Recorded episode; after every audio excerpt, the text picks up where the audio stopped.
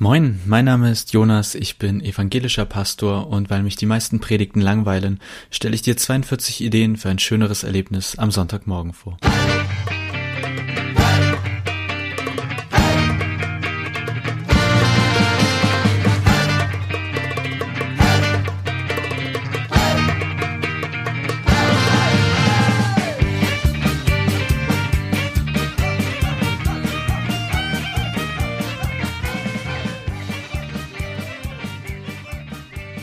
Folge 3, ein krönendes Finale. Ich muss mich erstmal entschuldigen, glaube ich. Zumindest ist mir ein Wort in der letzten Folge so richtig auf die Eier gegangen. Also. Gefühlt habe ich alle 30 Sekunden also gesagt. Das tut mir leid und ich versuche heute besser zu werden und etwas seltener mein offensichtliches Lieblingswort zu sagen. Entsprechend.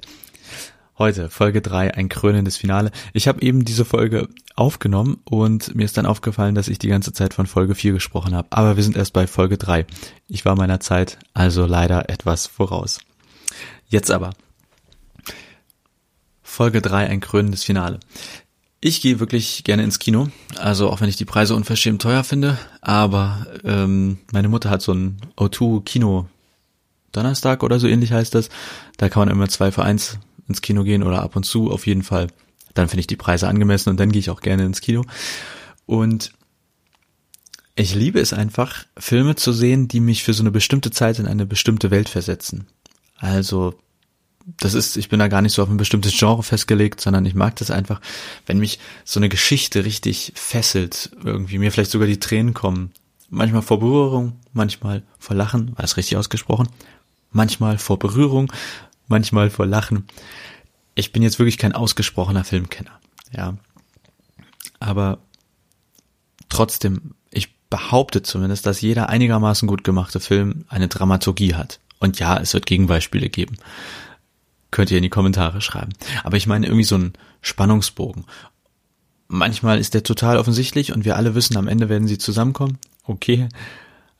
Aber wisst ihr, woran ich mich eigentlich überhaupt nicht so richtig erinnern kann? Und das mag auch an meiner, naja, Frühdemenz liegen, aber habt ihr schon mal einen Film gesehen, der die letzten zehn Minuten eine Art Zusammenfassung gebracht hat? Also so nach dem Motto, was die letzten 90 Minuten geschah. Ich fasse es nochmal zusammen. Also klar, am Ende werden immer verschiedene Ebenen, offene Geschichten, irgendwelche losen Fäden, also zusammengebunden oder zusammengebracht.